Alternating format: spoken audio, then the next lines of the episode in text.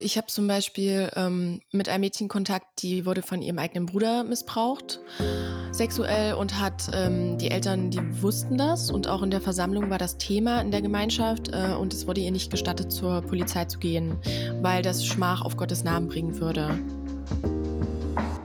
Hallo, herzlich willkommen bei 1 bis 2, dem Podcast über sexuelle Gewalt.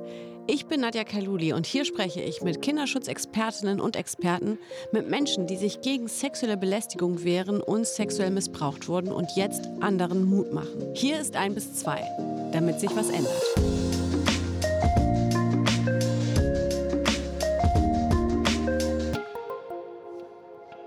Diesmal war Sophie Jones bei uns zu Gast. Sie ist in die Glaubensgemeinschaft der Zeugen Jehovas hineingeboren und ist dort aufgewachsen und hat uns erzählt, äh, wie traumatisierend und gewaltvoll ihre Kindheit dort war und wie sie es geschafft hat, mit 18 auszusteigen. Seitdem engagiert sie sich als Aktivistin und unterstützt andere Aussteigerinnen, von denen viele auch davon berichten, sexualisierte Gewalt in der Gemeinschaft erfahren zu haben.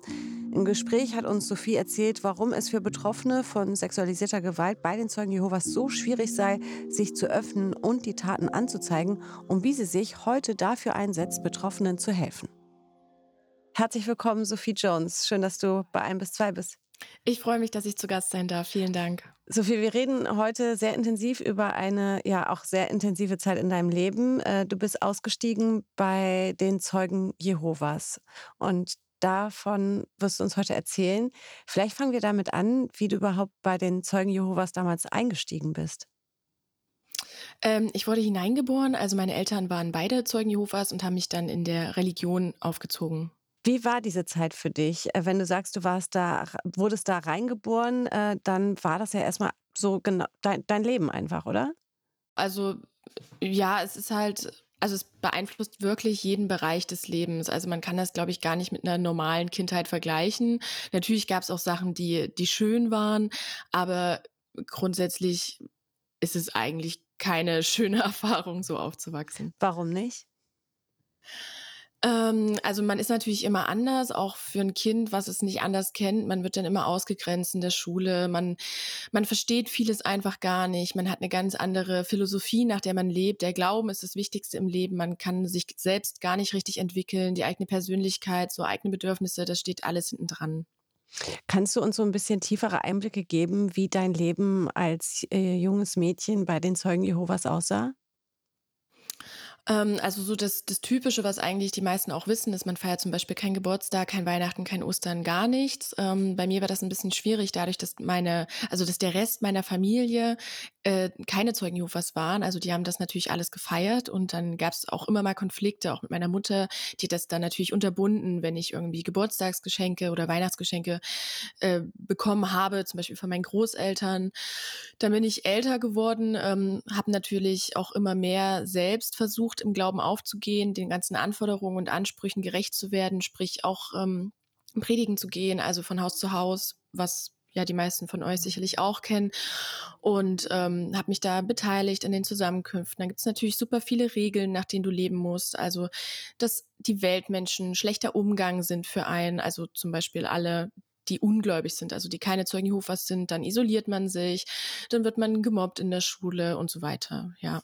Wie war das dann für dich als ähm, als Kind äh, in diesem Umfeld, Umfeld zu leben, aber ja dann noch das Umfeld zu haben, was eben nicht die Zeugen Jehovas sind, wie zum Beispiel in der Schule oder den Rest deiner Familie? Wie bist du damals damit umgegangen? Mm, also es eine Zeit lang ging, wo ich noch nicht so alt war, habe ich das eigentlich noch ganz gut verkraftet. Aber je älter man wird, möchte man natürlich auch dazugehören. Dann versteht man auch immer mehr von den Glaubenssätzen und hat natürlich dann auch ab und zu Zweifel, ob das wirklich das Richtige ist. Ähm, meine Eltern haben sich ja dann getrennt. Mein Vater ist ausgezogen, wurde auch aus der Gemeinschaft ausgeschlossen. Und jemand, der ausgeschlossen ist, der gilt als schlechter Umgang. Also der wird geächtet. Mhm. Und das bedeutet, dass jeder aktive Zeuge Jehovas zu dieser Person keinen Kontakt mehr haben darf.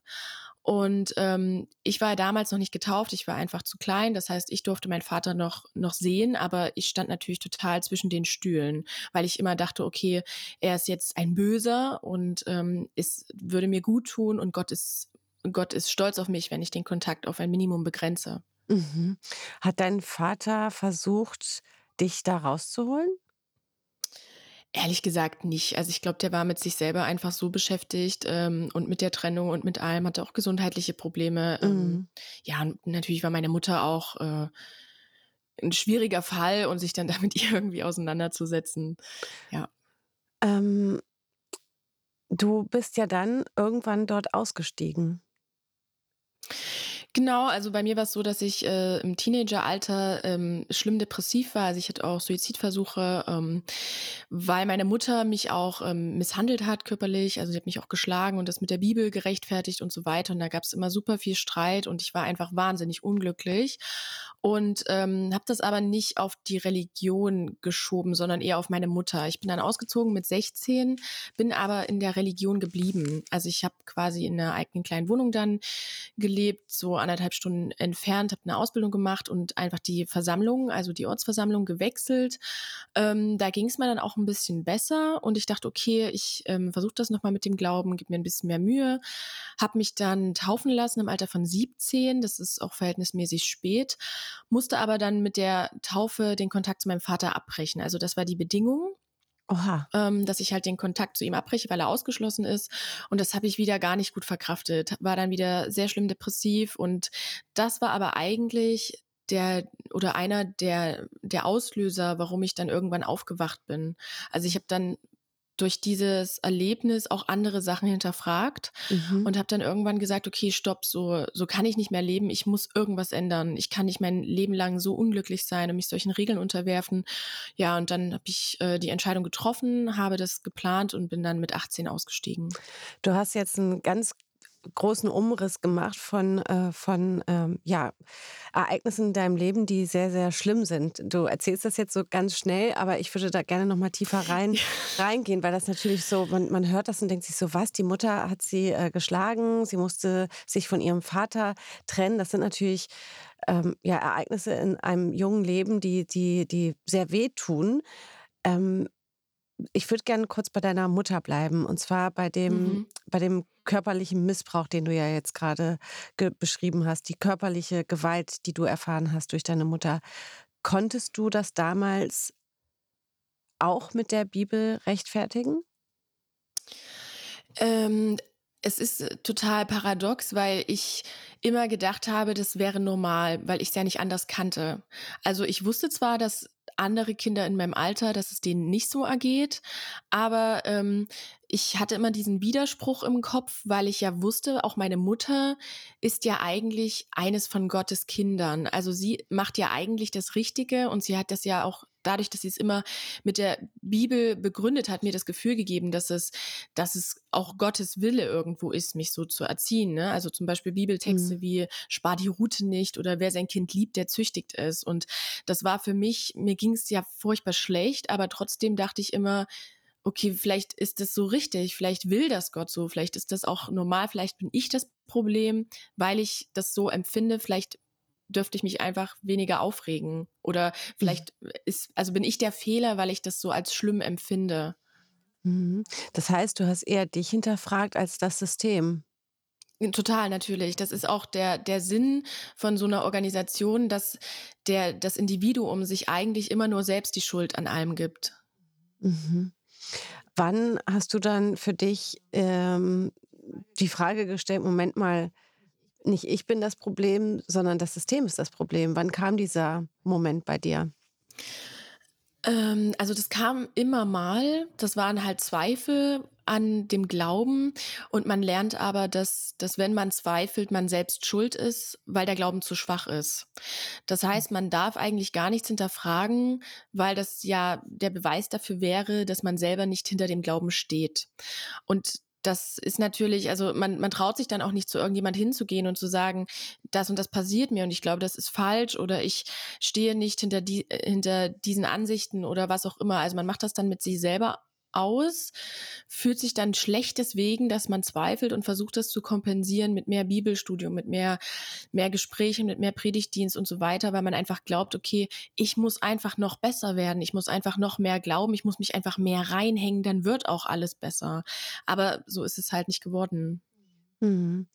Wie war das Verhältnis dann mit deiner Mutter, als sie also, hat sie, äh auch Zwiespälte äh, gefühlt erlebt, dass sie sich ähm, gedacht hat, okay, ich bin selber so gefangen in diesem System und eigentlich möchte ich meiner Tochter das gar nicht antun, aber fühle mich, ich sag's jetzt mal, krass genötigt dazu, das so, meine Erziehungsmaßnahmen so auszuüben?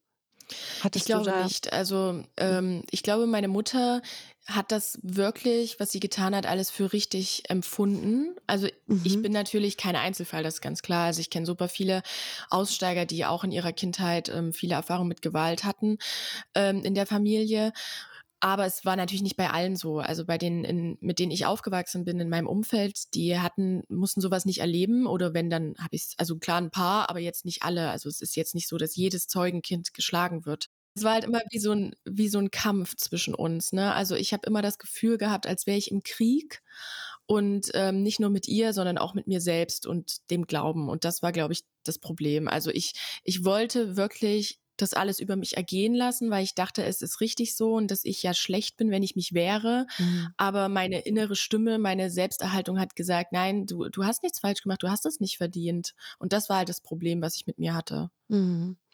Du hast gerade erzählt, und das ist natürlich auch äh, wichtig, dass du das sagst, dass natürlich nicht jedes Zeugenkind irgendwie Gewalt erfährt, aber es gibt halt eben ähm, Berichte über Fälle, die darüber sprechen.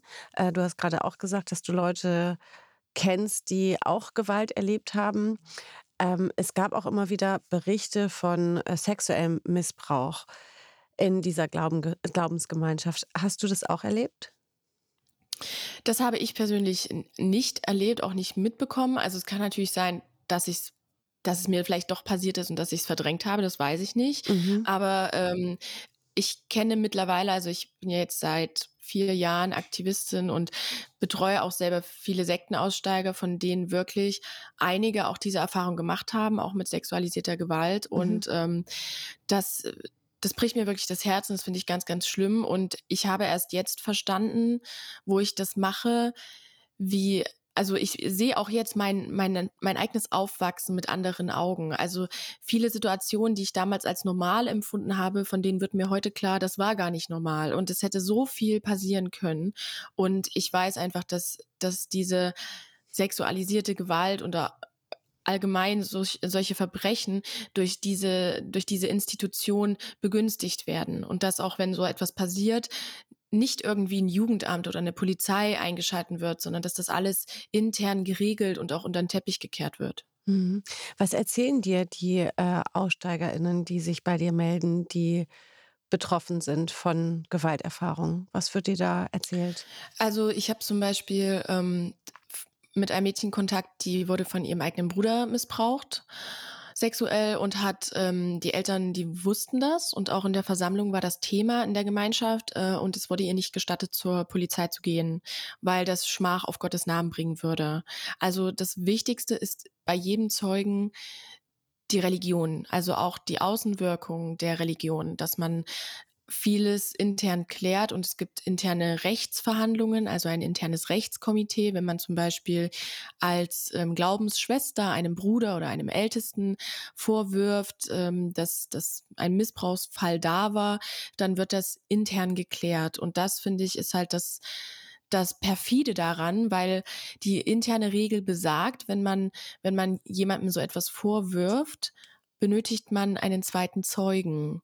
Mhm. Und wann ist denn ein zweiter Zeuge anwesend? Also so nach dem Motto, Und wir reden jetzt das, eben von andere Augenzeugen, ne? Jetzt wenn der wenn mhm, der, ähm, Täter das nicht gesteht. Also, das ist die mhm, sogenannte Zwei-Zeugen-Regel. mhm, Sonst würde quasi Aussage gegen Aussage stehen. Und das ist halt äh, also, das schreckt ja schon viele Opfer ab, einfach sich da also da hinzugehen und sich zu melden.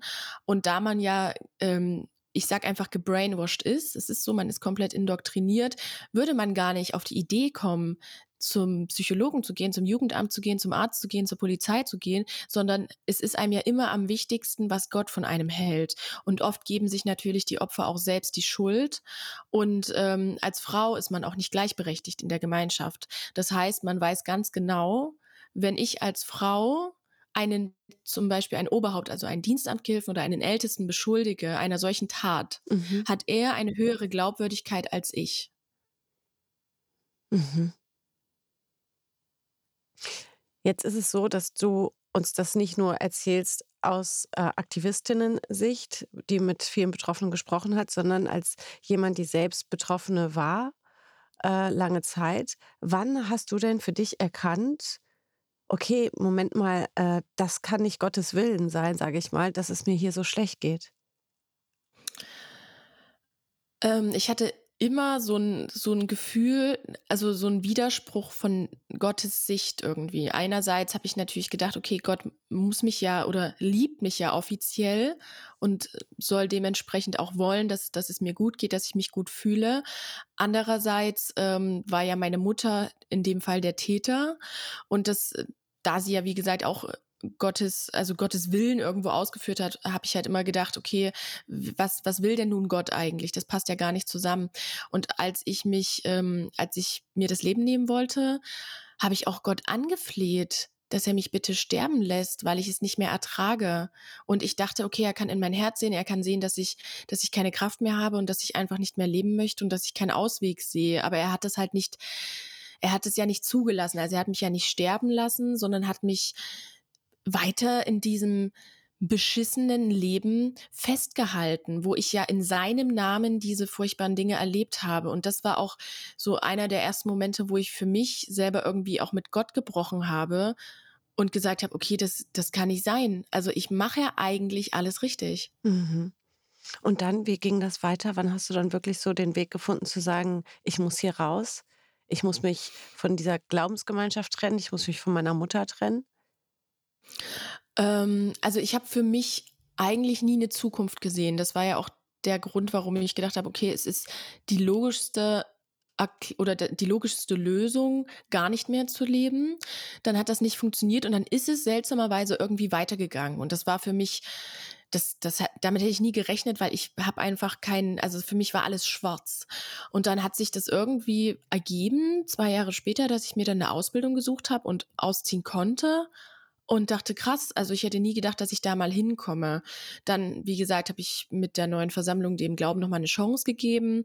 Dann kam die Taufe, der Kontaktabbruch zu meinem Vater. Ich war wieder super depressiv und habe es einfach nicht verstanden, warum ich schon wieder so leide, obwohl ich ja nichts gemacht habe, obwohl ich ja den Regeln entspreche. Und ich habe wirklich so gelitten, dass ich irgendwann gesagt habe, okay, das, das geht einfach nicht mehr. Das geht nicht mehr. Ich mache ja nichts. Also ich bin jetzt erwachsen, ich werde ich werd auch nicht mehr geschlagen oder so. Eigentlich habe ich ja gar nichts auszustehen, aber mhm. trotzdem geht es mir ganz furchtbar. Und dann habe ich angefangen, diese ganzen Lehren und Glaubensinhalte, das ganze Konstrukt einfach nochmal anders zu beleuchten und nochmal zu hinterfragen, weil ich mir gedacht habe, will ich wirklich so unglücklich, wie ich jetzt bin, bis an mein Lebensende sein? Das, das würde ich gar nicht ertragen. Ich könnte so gar nicht leben. Mhm. Trotzdem stelle ich mir vor, dass dieser äh, dann ja bewusste Ausstieg ganz schwer ist, ja, weil man ja ganz viele Menschen um einen herum hat, die ja einen weiterhin davon überzeugen, dass das, wo man sich gerade aufhält, bei den Zeugen Jehovas der einzige und richtige Weg ist, oder? Es gab für mich nie einen anderen Weg. Also ich habe das immer ich habe das immer als meinen Lebensinhalt angesehen, so wie jeder Zeuge. Also in den Momenten, wo ich das geglaubt habe, selbst wo ich wo ich nicht alles geglaubt habe, hätte ich ja gar keine andere Perspektive im Leben gehabt. Also ich habe nie in der ich war nie in der realen Welt. Gott war für mich immer das das Wichtigste. Und mit dem Ausstieg verliert man natürlich sein komplettes Umfeld. Also ich habe mir vorher nie großartig Kontakte aufgebaut außerhalb der Gemeinschaft. Und wenn man, wenn man sich entschließt, auszusteigen, ist einem klar, dass man alles und jeden verliert. Und also, dass man den mhm. kompletten Lebensinhalt auch verliert. Der Glauben, das ist ja das Wichtigste gewesen. Auch die Hoffnung auf ein, ein Leben im Paradies. Daran habe ich ja auch geglaubt. Ich war überzeugt davon. Ich lebe jetzt hier, opfere mich für den Glauben und als Belohnung komme ich irgendwann ins Paradies. Und mit dem Ausstieg war das ja alles weg. Also mein Leben wurde quasi resettet. Und wie, wie war das dann? Das heißt, du hast von heute auf morgen entschieden, ab morgen bin ich nicht mehr Teil dieser Glaubensgemeinschaft oder ähm, musste man das planen? Äh, ist das gefährlich, äh, wenn man aussteigt, weil man sich eben Feinde auch macht in, in seiner Glaubensgemeinschaft? Ähm, also von heute auf morgen war es nicht. Ich habe das schon geplant. Also das war für mich auch, ähm, auch wichtig, weil ich habe gedacht, wenn ich jetzt übereilt eine Entscheidung treffe, dann war's das. Ich kann nicht nach einem Monat, wenn ich nicht klarkomme, sagen, ich komme zurück. Die Blöße hätte ich mir niemals geben wollen. Mhm. Also das, das ist das Schlimmste, was man machen kann, rauszugehen, alles hinzuwerfen und dann doch wieder in Rückzieher zu machen. Und deswegen habe ich mich hingesetzt, habe das wirklich lange intensiv durchdacht, habe mir Pro- und Kontralisten geschrieben, was ich verliere, was ich gewinne, welche Menschen. Es wurden ja auch, auch außerhalb von meinem Vater, es wurden noch Freundinnen von mir ausgeschlossen in der Zwischenzeit, die, zu denen ich ja dann auch den Kontakt abbrechen musste und so weiter. Und die hätte ich ja dann alle wiederbekommen mit meinem Ausstieg. Und ähm, für, also um diese Entscheidung zu treffen, habe ich mir das halt wirklich versucht bewusst zu machen, habe dann auch versucht, mir parallel außerhalb Kontakte aufzubauen. Also ich habe zum Beispiel auch meinen heute noch besten Freund, ähm, der ist homosexuell, das ist ja bei Jehovas Zeugen auch verpönt. Mhm. Ähm, habe ich in der Fahrschule kennengelernt und habe dann mich heimlich immer mit ihm getroffen, äh, so dass es möglichst auch niemand, also dass uns keiner zusammen sieht ähm, und dass ich Kontakte habe außerhalb, also dass ich nicht komplett mit nichts dann dastehe. Dann habe ich, ähm, wo das der Entschluss dann fest war für mich, bin ich ein letztes Mal in die Zusammenkünfte gegangen. Äh, Jofas Zeugen haben immer einmal im Jahr das sogenannte Gedächtnismahl, also es ist wie das Abendmahl des Herrn, wo sie sich an einem bestimmten Tag alle auf der Welt treffen. Also da ist eine Zusammenkunft und dann, ähm, das ist so quasi das, das, das Highlight im Zeugenleben, ne? also jedes Jahr quasi einmal. Und da habe ich dann nach der Zusammenkunft den paar wenigen, die mir wirklich sehr wichtig waren, gesagt, dass sie mich nicht mehr sehen werden, dass das heute das letzte Mal ist, dass ich da bin. Und mir war das auch klar. Also wir haben auch alle geweint, es war super emotional, aber ich habe das nicht offiziell gemacht. Also ich bin nicht zu den Ältesten gegangen, sondern Mhm. ich habe das nur den Menschen, mit denen ich, ich sage jetzt mal, befreundet war, gesagt und bin dann da raus und bin, bin auch nie wieder gekommen und habe quasi mich nicht offiziell ausschließen lassen. Und danach haben dann die Ältesten, ähm, hat sich natürlich rumgesprochen, haben dann versucht, mich zu kontaktieren und ich habe das aber alles abgeblockt. Also ich wollte mich gar nicht auf so ein Gespräch einlassen, weil ich ganz genau wusste, ich bin total anfällig für Schuldgefühle und wenn auch nur einer kommt und zu, mi- sich mit mir hinsetzt und mich wieder so, also es ist ja auch super demütigend, wenn du Mhm. einfach mit so zwei älteren Männern da sitzt und dann alles Mögliche abgefragt wird und so, dann das hätte ich nicht geschafft. Ich wäre eingeknickt wie, wie ein Streichholz. Also, Mhm. nee, das hätte ich nicht gekonnt. Aber wo hast du dann diese Stärke hergenommen, dich äh, nach so, in, also ich meine, das war ja dein Leben. Du hast es ja am Anfang gesagt, du bist da reingeboren worden. Du warst dann, wie alt warst du? 18, 19, als du dich dann dazu entschieden hast, auszusteigen? 18. 18. Ähm, wo hast du dann diese Stärke hergenommen, diesen, diesen Plan aufzustellen, dann dahin zu gehen, dich von einigen zu verabschieden und dann auch stark zu bleiben, zu sagen, ich gehe da auch nicht mehr hin. Und wenn mich jemand anruft, ich gehe nicht ran. Das muss ja eine wahnsinnige Stärke. Ich glaube, das, was du jetzt Stärke nennst, war eigentlich Angst und war Mhm. vielleicht auch aus dieser Schwäche und dieser jahrelangen Unterdrückung. Also ich wurde ja wirklich, ich habe mich immer so unterdrückt gefühlt, auch von meiner Mutter.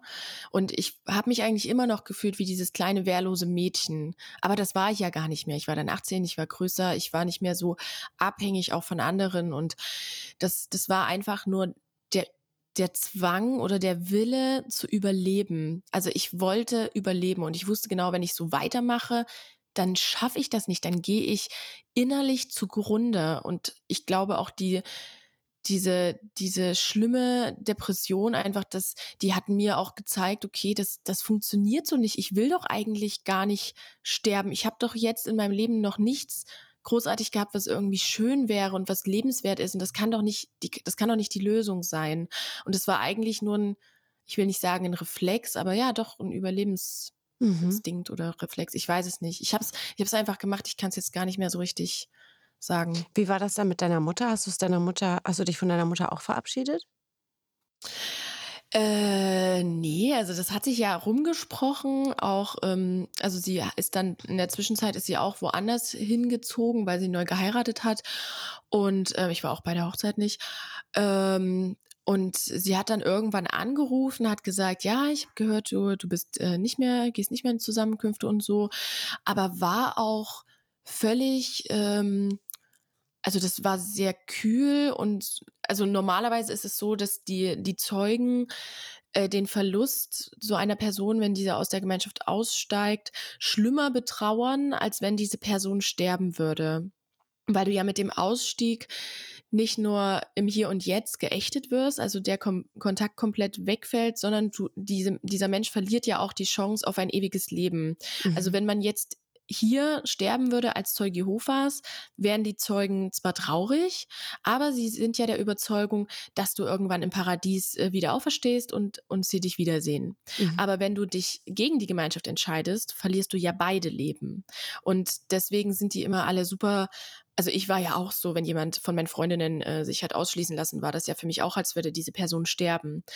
Und ähm, meine Mutter war aber sehr, ich hatte nicht das Gefühl, dass es sie wirklich arg tangiert. Also sie war sehr gefasst und ja, es war für mich jetzt auch nicht, nicht schlimm. Also ich hatte zwar Angst, aber die war auch einfach zu weit weg. Also ich hatte natürlich Sorge, dass sie irgendwann mal unangemeldet vor meiner Tür steht oder so und mhm. ähm, einfach so vorbeikommt. Und ich hatte auch ein bisschen Paranoia danach, ehrlich gesagt, nach dem Ausstieg. Also es standen auch mal Älteste vor meiner Tür, die habe ich auch nicht reingelassen, so, aber ich bin zum Beispiel nicht mehr alleine einkaufen gegangen. Also ich bin mit meinem besten Freund dann einkaufen gegangen, weil die Freundin meiner Mutter in der Nähe gewohnt hat und ich hatte immer Angst, dass die mich irgendwie unterwegs sieht und mir dann eine riesen, ähm, eine riesen Hasstirade vom Stapel lässt und so. Und deswegen, ja, war ich da immer ein bisschen vorsichtig. Mhm.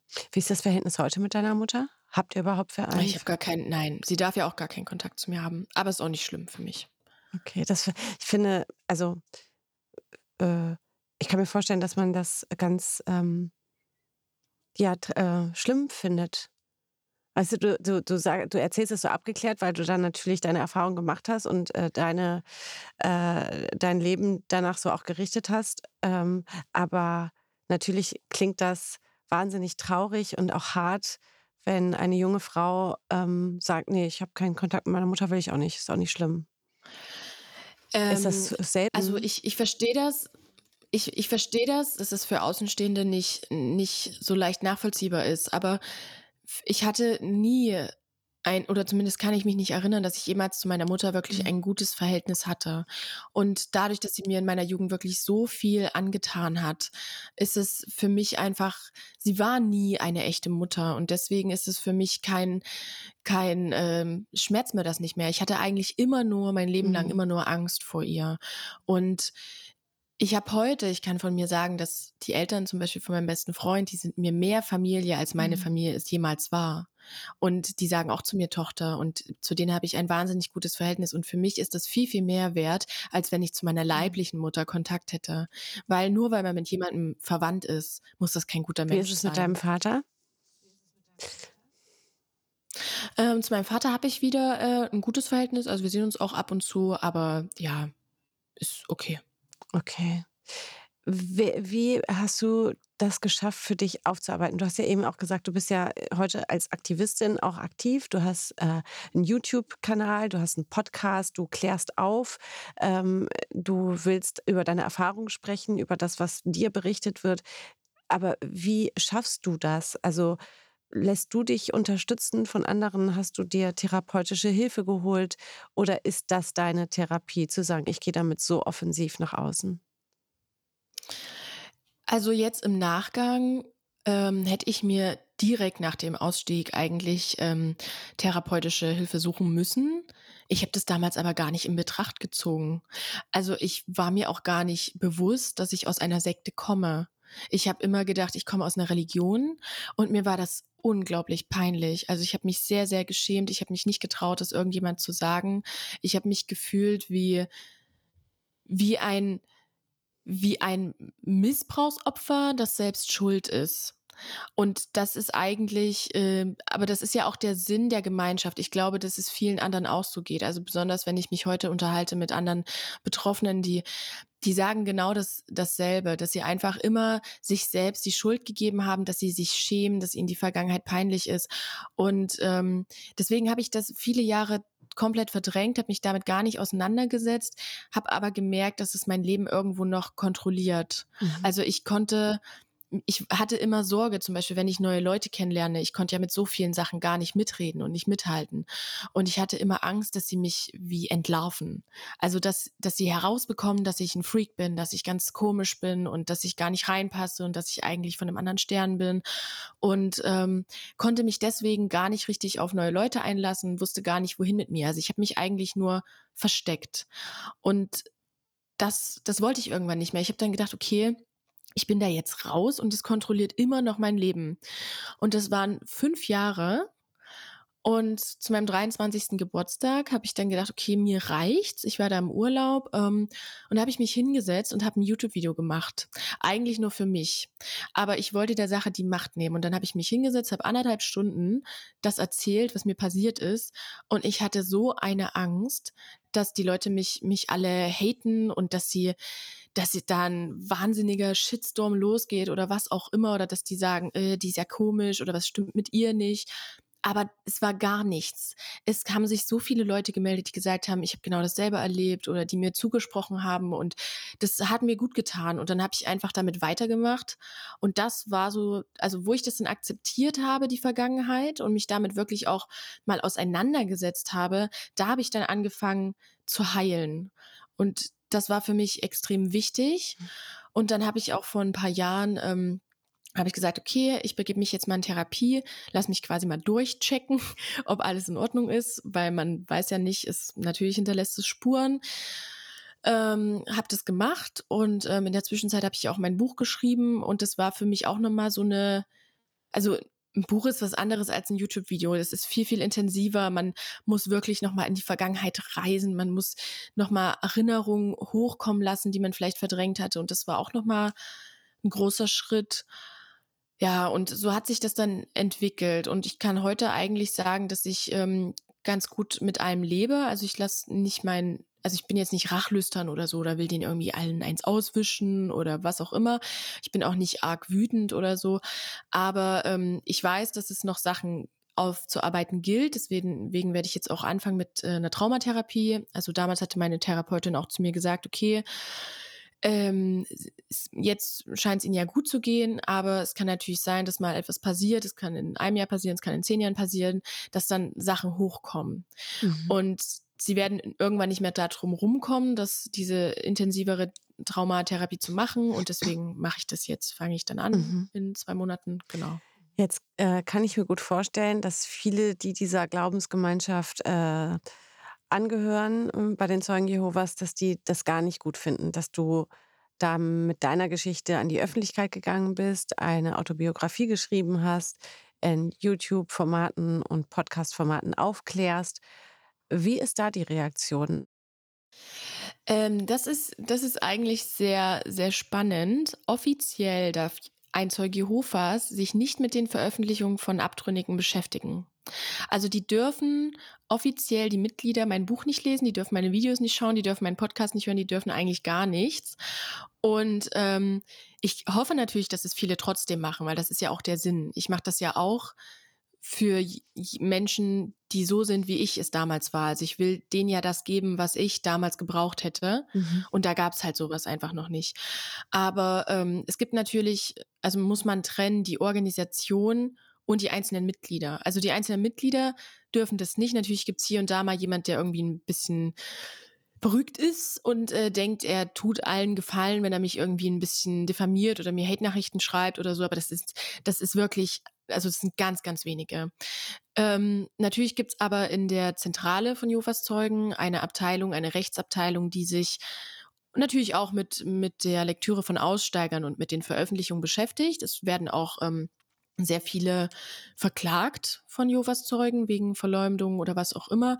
Mir ist es bisher ähm, noch nicht passiert und ich, also es würde mich auch ein bisschen, also ich wundere mich zwar, dass es noch nicht passiert ist, aber ich glaube auch irgendwie nicht mehr dran, dass es jetzt noch kommt, weil ähm, mhm. die wahrscheinlich auch wissen, dass ich das komplett ausschlachten würde und dass das ihnen ja eigentlich dann also dass es mir eher in die Karten spielt, weil auf die Sache ja dann nochmal mehr mediale Aufmerksamkeit kommt. Viele denken immer, ähm, bei so Sekten, dass die dann irgendwie Schlägertrupps schicken oder irgendwas oder dass das irgendwie, also dass man dann bedroht wird oder so. Ähm, bei Jehovas Zeugen ist das ist das nicht so. Also das, diese diese Gefahr besteht eher in dieser, in dieser psychischen Sache. Also, dass du quasi durch diese komplette Isolation, durch diese Ächtung, dass du auch wirklich mit deinen Familienmitgliedern nicht sprechen darfst und so weiter, dass du dadurch einfach ähm, psychisch so abhängig bist und einfach diesen Ausstieg nicht verkraftest. Also, dass durch diese emotionale Erpressung und diese Angst auch vor, vor dem Weltuntergang, vor dem Teufel, vor, vor Gottes Bestrafung, das ist eigentlich die, das, was sie als Waffe einsetzen. Also, sie würden keine körperliche Gewalt anwenden. Mhm. Also außer in der Erziehung. ja, ich wollte gerade sagen, außer wenn, wenn man, ähm, genau, wenn man sich die Berichte anschaut von Menschen, die darüber berichten, dass denen das äh, wohl passiert ist. Sophie, wie, wie willst du damit weitermachen? Ich frage mich gerade, ähm, du, du, du erklärst das wahnsinnig gut, finde ich. So, du gibst wirklich einen ganz ähm, detaillierten Einblick in, in das Leben, das du dort gelebt hast und was das so mit dir gemacht hat. Ähm, äh, hast du eine Mission damit? Oder willst du, willst du auch irgendwann so einen, so einen Punkt setzen, so dass irgendwann kein, dass du irgendwann auch gar nicht mehr drüber redest und das hinter dich bringst einfach? Ähm, also ich habe eine Mission definitiv und zwar ähm, haben Jehovas Zeugen in Deutschland den Körperschaftsstatus, also den Sie sind eine Körperschaft des öffentlichen Rechts, somit sind sie ja den großen Kirchen irgendwo gleichgestellt, was natürlich aber nichts über die Inhalte aussagt. Also das ein Vergewaltiger kann ja auch einen Doktortitel haben. Ne? Das eine ist, hat mit dem anderen nichts zu tun. Es ist ja einfach nur ein, sage ich jetzt mal, plumpen Steuervorteil. Ähm, das, das ist meine Mission, dass denen dieser Status aberkannt wird, weil sie einfach dadurch wahnsinnig viele Vorteile haben und ähm, auch oft wie soll ich sagen, nicht hingeguckt wird von Seiten der Regierung, weil sich viele gar nicht trauen, die so anzufassen. Sie haben ja auch ich nenne es jetzt mal den Verfolgungsbonus, weil sie ja in der NS-Zeit ähm, auch in den KZs eingesperrt waren. Ähm, und das sind so Sachen, das, das wirkt natürlich noch nach. Deswegen trauen sich, glaube ich, viele nicht, diese Organisation irgendwo anzugreifen, obwohl sie ja wahnsinnig viele Mitglieder haben. Also in Deutschland reden wir hier von 160.000 aktiven Zeugen Jehovas. Mhm. Das ist jetzt keine kleine Sekte, keine kleine Gruppierung. Ähm, und das ist eigentlich meine Mission, dass sich sowohl in der, in der Wahrnehmung der Gesellschaft etwas ändert, also dass, dass sie nicht mehr so belächelt werden, dass die, dass die Leute das Thema viel ernster nehmen, dass natürlich auch dann mehr darauf geguckt wird, was machen die, wie geht es den Kindern in der Gemeinschaft, dass da einfach auch mehr Konsequenzen gezogen werden, dass vielleicht staatliche Hilfsprogramme geschaffen werden, um Kinder aus solchen Familien rauszuholen, um Aussteigern zu helfen. Da gibt es einfach sehr, sehr wenig. Also es gibt wirklich wenig auch dann so ähm, so von staatlicher Seite Einrichtungen, die Sektenaussteiger wirklich aktiv unterstützen. Also es gibt jetzt auch keinen, wo ich sage, das ist eine Einrichtung, die hat richtig Bums. Das ist eine, eine Bundeseinrichtung, die sich das zur Aufgabe gemacht hat, da ordentlich aufzuräumen, mhm. ähm, weil es ja auch so viele Menschen einfach betrifft. Das wäre meine Mission. Dann natürlich ähm, den Betroffenen, das, was ich jetzt auch mache. Also ich versuche so viel wie möglich zu helfen. Ich versuche so viel wie möglich Medienaufmerksamkeit auf dieses Thema zu lenken, weil ich einfach, das ist halt die halbe Miete. Die Leute müssen damit konfrontiert werden. Die müssen das im Frühstücksfernsehen sehen, die müssen das im Mittagsmagazin sehen, die müssen das in der Tagesschau sehen. Die müssen wissen, was da abgeht. Weil zum Beispiel in Australien ähm, hat die, die dortige Royal Commission 1800 Fälle von vertuschten sexuellen Kindesmissbrauch bei Jehovas Zeugen aufgedeckt. Mhm. Und es ging dort überall in die Med durch die Medien, das ging durch die internationalen Medien. Und in Australien sind die Menschen jetzt einfach ganz anders, ganz, ein, ganz anders eingestellt gegenüber Jehovas Zeugen und sind da viel vorsichtiger und die können da auch nicht mehr machen, was sie wollen. Mhm. Während in Deutschland ist das alles immer noch so ein bisschen unterm Radar.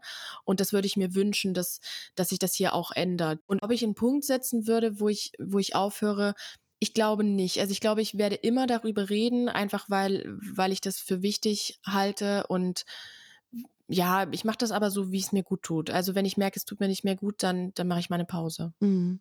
Du hast gerade ähm, angeprangert, dass es eben zu wenig Anlaufstellen gibt und zu wenig Aufklärung gibt, gerade was eben Missbrauchsfälle betrifft. Es gibt ja jetzt die unabhängige Kommission zur Aufarbeitung sexuellen Kindesmissbrauchs, die seit dem 19. Mai eben dazu aufruft, dass Menschen, die bei den Zeugen Jehovas waren oder sind und dort sexuelle Gewalt erlebt haben, sich dorthin wenden können. Was sagst du dazu? Jawohl, ich freue mich riesig. Ein riesengroßer Schritt. Das ist äh, ganz fantastisch. Ähm, ist aber natürlich nur Also dieser Aufruf ist, ist wunderbar. Ich, ich freue mich, dass, dass dadurch auch ähm, viele, viele Menschen mit dem Thema in Berührung kommen. Aber es müssen sich halt auch einfach Betroffene melden. Mhm. Und das ist, sehe ich auch irgendwo mit als meine Aufgabe an. Ähm, weil viele, habe ich ja vorhin auch schon gesagt, die, die trauen sich einfach nicht. Die haben wie ich auch viele Jahre das das verdrängt und versuchen einfach ihr Leben neu zu leben und sich nicht von der, mit der Vergangenheit zu beschäftigen, was absolut verständlich ist, wenn man solche furchtbaren Dinge erlebt hat. Aber trotzdem kann man ja den Kindern, die da noch drinstecken, die sich nicht selbst helfen können, nur helfen, wenn andere, die das schon hinter sich haben, darüber sprechen und das Thema sichtbar machen. Und ähm, das, das wird nochmal wirklich sehr viel Arbeit und auch sehr sehr aufwendig, da genug Menschen zu finden, die sagen, ich ähm, spreche da offen drüber, weil es einfach auch mit sehr großen Traumata ähm, zusammenhängt. Und ich, man, ich möchte auch niemanden zwingen, aber ich kann nur appellieren an all die, die das hinter sich haben, sich da wirklich auch zu melden und da ein Teil dazu beizutragen, dass das Thema wirklich in Deutschland so groß wird, wie es zum Beispiel auch in Australien war und dass dann wirklich es auch rechtliche Konsequenzen gibt. Mhm. Ich finde super, dass du das Thema heute hier sichtbar und vor allem auch hörbar gemacht hast, dass du uns so einen tiefen Einblick gegeben hast in deine Zeit, als du reingeboren worden bist in die Zeugen Jehovas und vor allem, wie du es da geschafft hast, den Ausstieg zu schaffen und wie du heute eben auf verschiedenen Kanälen Aufklärungsarbeit leistest. Sophie Jones, vielen Dank, dass du so offen darüber gesprochen hast. Ich danke euch.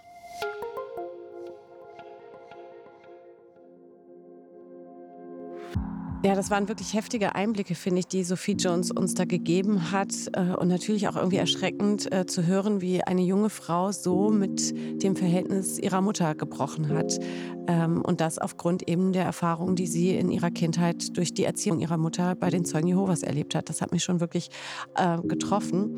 Und was mir an dieser Stelle auch nochmal wichtig ist zu sagen, ist der, der Aufruf, der seit dem 19. Mai gestartet ist von der unabhängigen Kommission zur Aufarbeitung sexuellen Kindesmissbrauchs Missbrauchs. Und zwar an die Menschen, die bei den Zeugen Jehovas sexuelle Gewalt erlebt haben, sie zu ermutigen, sich eben bei der Kommission zu melden. Also falls ihr jemanden kennt oder sogar selbst betroffen seid, meldet euch. In den Shownotes findet ihr dazu natürlich weitere Informationen.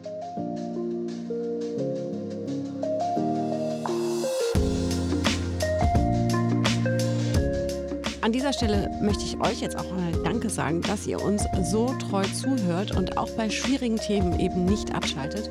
Wir freuen uns daher sehr, wenn ihr uns liked, abonniert und teilt. Und wenn ihr uns Feedback geben wollt, dann schreibt uns doch gerne. Die Mailadresse ist presse.ubskm.bund.de.